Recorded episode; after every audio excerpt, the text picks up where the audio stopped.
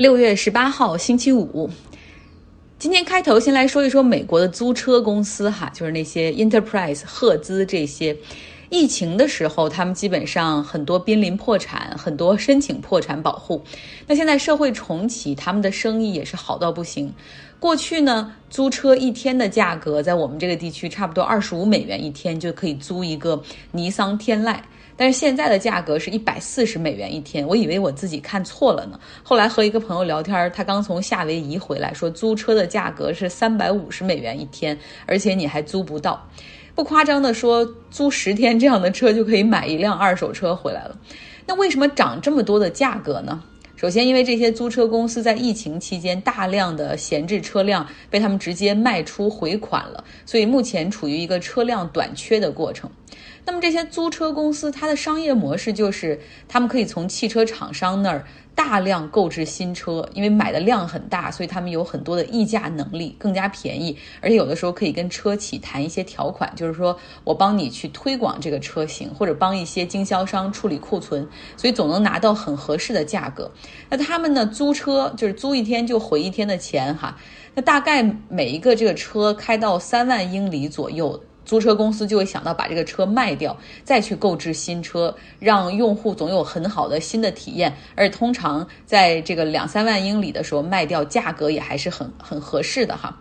但是这个疫情彻底打乱了他们很成熟的商业模式。首先，你这个疫情期间就没有人租车，没有人旅行了，所以就把一些汽车卖掉去回这个成本。但是今年当疫情得到控制的时候，旅游业开始恢复。这些租车公司就去大量的下订单去买车，可又赶上了芯片行业短缺，造成了汽车减产。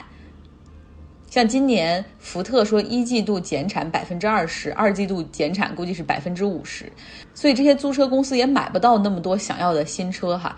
他们就暂缓去卖掉旧车，这就造成了二手车市场的价格的上升。而同时，其实这也是整个挑战了他们的盈利模式。你想，过去三万英里就卖掉，那你现在好多车开到七万英里、八九万英里也也不卖，最后整个你这个数据模型就乱了哈。那后面你想卖的时候未必能卖得出价格，所以只能现在就是调高当天租赁价格了。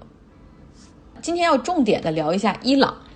伊朗的大选会在今天举行，主要有七个候选人哈。我们对伊朗的政体实际上有一点搞不清楚，很正常，因为它确实跟普通的国家都不太一样。它是一个政教合一的国家，它有总统，有议会，但是权力结构金字塔的塔尖是他们的 supreme leader 最高领袖。这个最高领袖是集宗教、政治和军队所有最高权力于一身的领导。那从一九七九年伊朗的这个伊斯兰革命之后到现在，只有两个最高领导人，一个是霍梅尼，另外一个就是现在的这位哈梅内伊。哈梅内伊现在已经八十二岁了，所以说大概再过个五到八年左右，很可能就会出现第三位最高领导人哈。那这个最高领导人他也是选出来的，但握着选票的这些人呢，不是普通人，而是八十八个伊斯兰神职人员，由他们组成。伊朗一九七九年革命之后，它就成为了一个伊斯兰共和国、政教合一的国家。那哈梅内伊他在进入政坛之前，是曾经在宗教学校里面讲经授道的那种，和霍梅尼的关系很紧密。所以在伊斯兰革命成功之后，他也就顺利的进入到了权力的阶层。那么政教合一就意味着伊朗可以选择一个宗教人士来当总统，像哈梅内伊，他当最高领导人之前，他就是伊朗总统。那他的前任也是一个这个伊斯兰宗教人士来的。说到这儿呢，需要你明白的是，即将选出来的这位伊朗总统，如果说他是一个有宗教背景的人的话，那他未来很可能就是下一个最高领导人，会去接哈梅内伊的班儿。讲个小插曲，哈梅内伊在没有当上伊朗最高领导人的时候，他还是一个 pragmatic，就是那种很务实的人，可以叫做中间派或者改革派吧，就比较倡导发展经济啊，就别光顾着输出革命，别光顾着和美国对着干，我们要提高百姓的生活水平。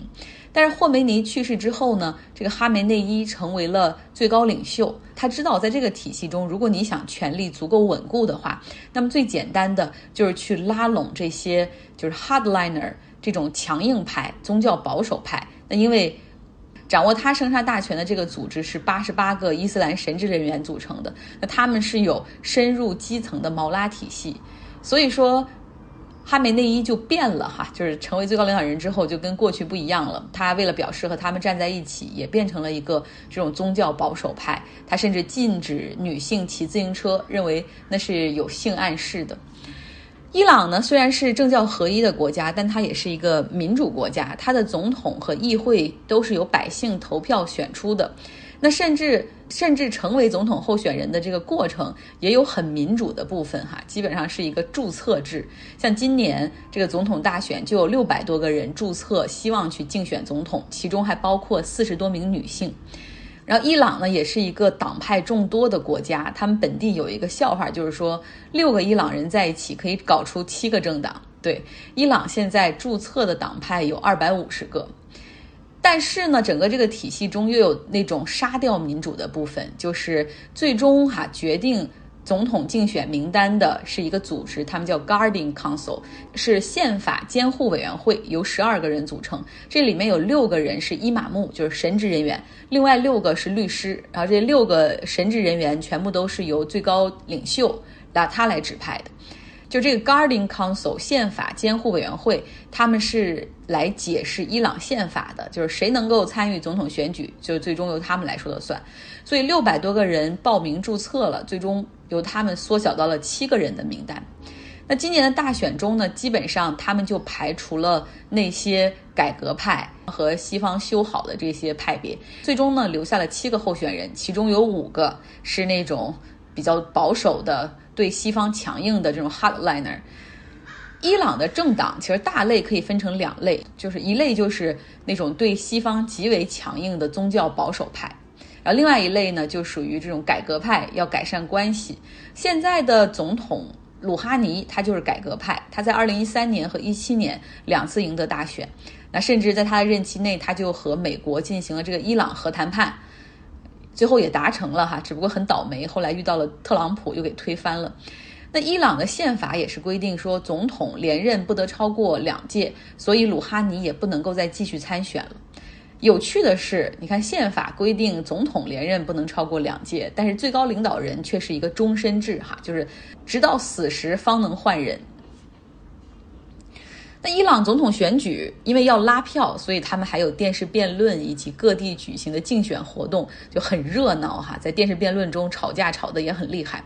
但是这个竞选的悬念其实很大，因为通常计来看哈，这个保守派在伊朗选民中大概占百分之二十五的有这种。选民基础，那中间派和改革派差不多也是百分之二十五的一个比例，所以伊朗选民中大概百分之五十的人就是没有明确的立场，就是看谁可能更加吸引人，所以马上就要投票了，甚至没有人能够预测出到底谁能够获胜，所以伊朗的总统选举总是很有悬念哈。以前有总统选举出来之后，有百姓不满意结果的，还导致了骚乱，但总体来说呢，这个目前的政教合一的。政体结构还是非常非常稳定的，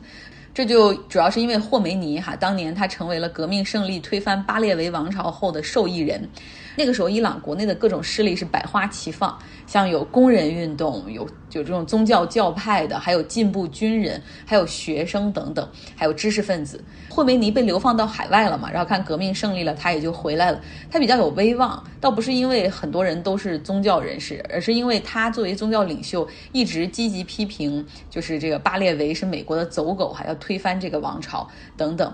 所以说他说话，大家会比较听哈，而且认为他是一个有就是为了伊朗这个国家好，有比较公正的立场。那当时霍梅尼就是说了，为了避免内战和分裂哈，你看这么多派一起斗下去不是事儿，我们来把意见集中一下，就是组织一个革命委员会。通过这个委员会，我们来进行阻隔。那有这个机构认可的政府啊和总理或者总统，这样才能够生效，不能够擅自自己来宣布。比如说我就要执政了，或者我我我们就要开战了等等。所以他呢一手组织了一个这种革命委员会。革委会有七个毛拉，七个世俗化的政客举行，还有两个将军。那这些所有的人选，谁能够进这个革委会，全部都是霍梅尼挑的。所以你懂的，就都是他的心腹。然后他又在下面一层建立了地方各地的这种革委会，的分支机构，然后主要是和各地的这种清真寺和毛拉，然后为中心哈，就建立了很强的联系。在武力上呢，靠的是革命卫队。因为那个时候军队中的这个忠诚度还是值得怀疑，呃，很多人也是这种巴列维的，就是之前的这种老人哈，而且和美国他认为有千丝万缕的联系，因为以前美国和这个巴列维，也就是伊朗的这个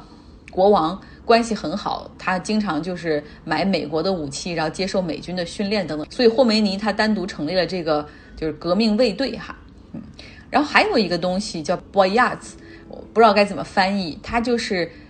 建立了一个这个机构，用来管理和分配王室和这个国家资产的，就迅速把这个财权也握到了自己手里，然后还成立了一个速速判速决的一个宗教法庭，所以最后通过这个五步，霍梅尼就把权力哈放到了自己的手里。所以你看，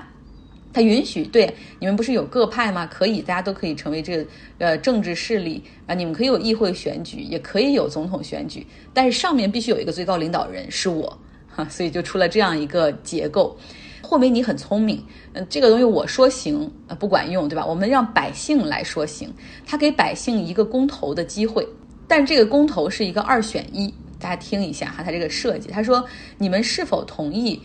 成立一个政教合一的伊斯兰共和国来取代巴列维王朝？就很多人就觉得我不想投票，因为这是应该是一个多选的问题，而不是一个简单的是或否，非此即彼。所以最终那个时候参加投票的有两千万人吧，可能只占整个人口的半儿左右。那么百分之九十八的人是赞同，所以不管怎么样啊，这个百姓的公投给了他一个合法性。大概讲了一下这个过程，希望也许你就能够理解为什么这些 hardliner 极端的宗教保守派对美国的敌意，哈，对西方的这种敌意，就为什么会一直在？因为它就是这个政教合一国家存在的关键。好啦，暑假快到了。我知道大家都在寻找目的地哈，我真的很推荐大家夏天到我们东北去看一看，真的是凉爽避暑、山清水秀。像我们黑龙江有伊春、五大连池、牡丹江，都是非常美的自然风景。在原始森林里散步，然后在这种在清澈的湖水、江水中游泳、钓鱼，然后你还可以租船出去，价格也很便宜。如果你想了解历史，有很多地方可以去了解历史，像长春。曾经被日本控制的伪满洲国把这里做成他们的首都，哈，虽然是只有十几年，但那里有很多的历史和过往，我们可以来了解。像我们之前读日本权力结构之谜嘛，就讲到了日本富国强兵之后，怎么就开始对外扩张了呢？他们对中国东北掠夺资源。榨取廉价的劳动力，哈，就是通过这个伪满洲国。那我们书友中有长春人，他也给我们从建筑的角度来梳理一下这段历史。简单讲一下伪满洲国国务院和八大部，他们是日伪时期日本统治中国东北的重要机构，散布于长春市区，就像是图中所示的。除了八大部，还有国务院，还有中央银行，我都在地图上标注好。它许多建筑呢，保存的还是挺完好的。它那个伪满时期的建筑特别有日日本的那种强烈的风格吧。它是窗户特别小，呃，楼是那种大理石结构，特别的高大，但是跟它的窗户形成了一个强烈的对比。在长春一看到这样的房子，第一眼的感觉就是那一定是日伪时期建造的。为国务院旧址坐落在长春朝阳区新民大街上，现在就是吉林大学的基础医学部。它的那个瓦顶均为一个王字，楼顶呢漆以烟色的玻璃瓦，每个房脊为龙头龙身，外墙以咖啡色瓷砖贴面，仿同时期的日本国会大厦新亚式建筑。正厅四楼一大会厅里为伪满总理张景惠办公室，办公室西门为一个阳台，曾为伪皇帝溥仪的阅兵台。伪满国务院是统治中枢机关，在伪满的十四年间，这个傀儡政权为了适应殖民统治的需要吧，在不断的改革和扩大。伪总理大臣是国务院的最高官员，但实际上。总务厅长才是真正的主宰者。而且一直是由日本人担任。他实际上是代表日本控制着国务院。为国务院下设的军事、司法、民生、交通、兴农、经济、外交、文教八部，直属的还有审计部、地政总局、建筑局、新安局、关区局、大同学院、建国大学和大陆科学院等各部门为总务厅管辖。其中，在人民广场左侧的那个中央银行，在个日本侵略中华时候被称为。当时的东亚第一厦就是东亚第一大厦的意思。当时是作为整个东亚地区最高的一个建筑物，嗯，它也是中央银行所在地的旧址。其实说到长春的日伪时期建筑，第一个首要应该介介绍的是伪皇宫，它是伪满洲帝国皇帝。爱新觉罗溥仪的伪皇宫地旧址与北京故宫、沈阳故宫一起并称我国三大宫廷旧址，但是它的规模较北京和沈阳根本是没有法比的。就是它其实就是一个呃吉黑确运局，就是民国期间官方设立盐业专卖专营的管理机构，它管理着吉林、黑龙江两省盐务的盐仓。因此呢，民间有一句话就说“小皇帝住盐仓，闲龙一条”。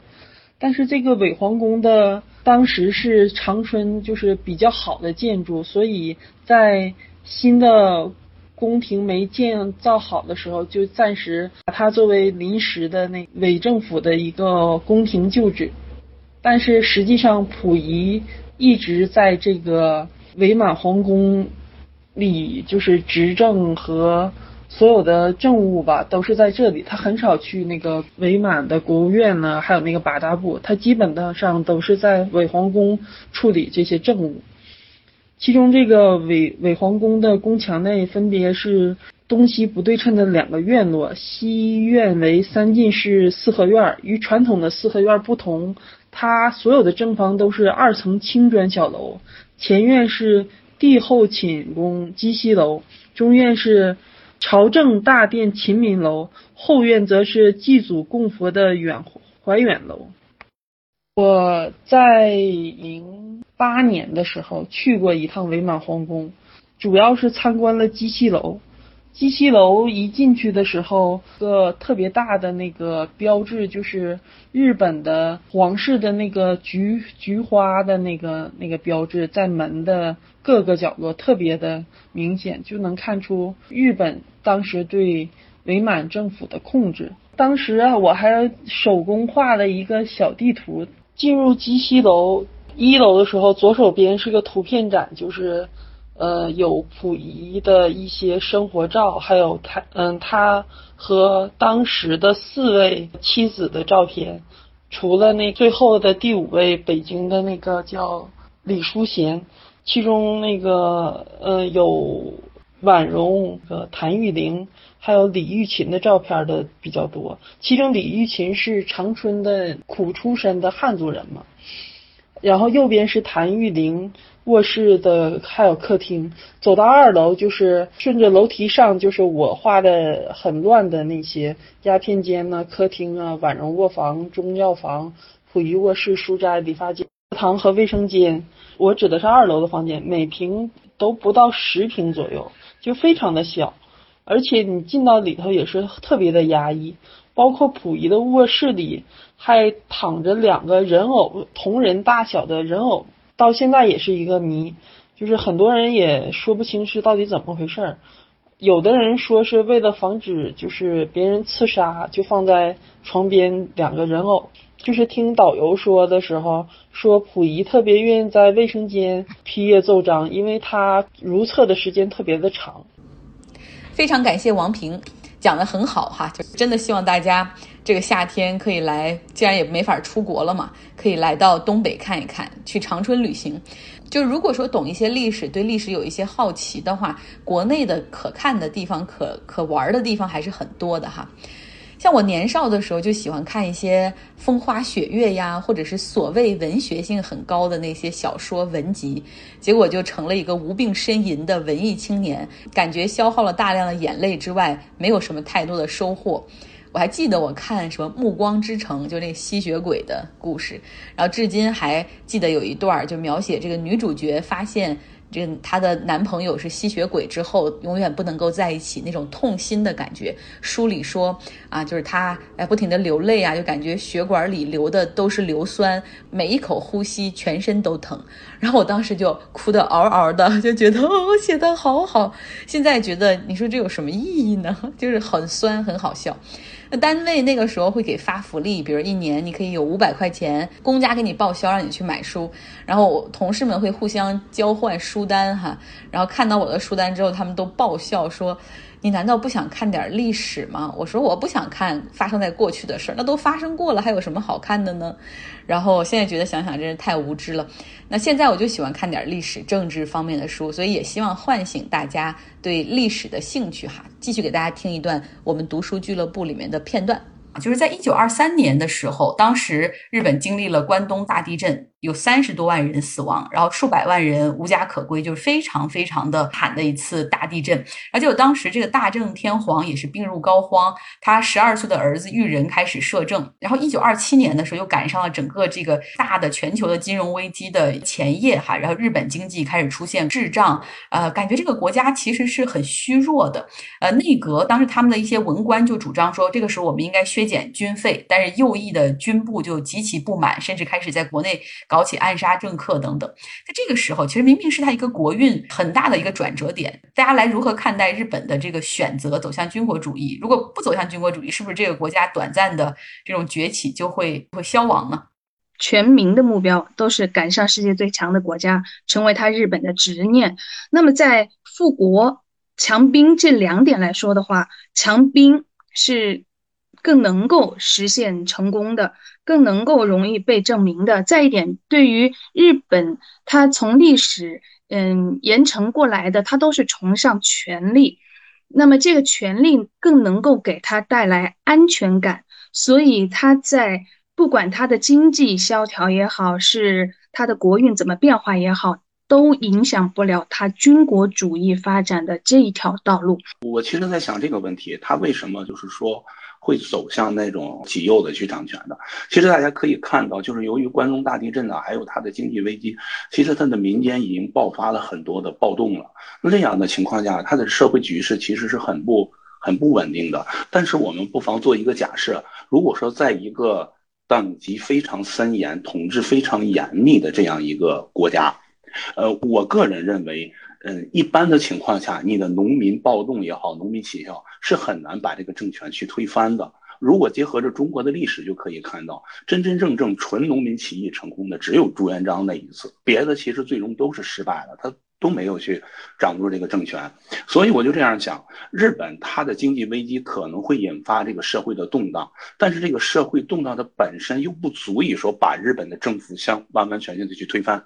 同时呢。嗯，日本它的这个军队里边，其实文章当中也提到了，它虽然是军国主义，等级森严，但是它的兵员是来自乡村和农村的，并且这些复员的军人，他们回乡之后，好像还有一个委员会去管理他们。那既然这些呃闹事儿的，嗯，就说这些搞的暴动的，都是那些年轻的呀，或者怎么样贫困的农民，那怎么办？让他们又推翻不了这个政权，又不能令你组织什么起义啊，推翻这个政权，这样的情况下怎么办？那政府很简单呀，我把你的这些闹事儿的或者这些起义的这些青壮年，我征入到部队里面来。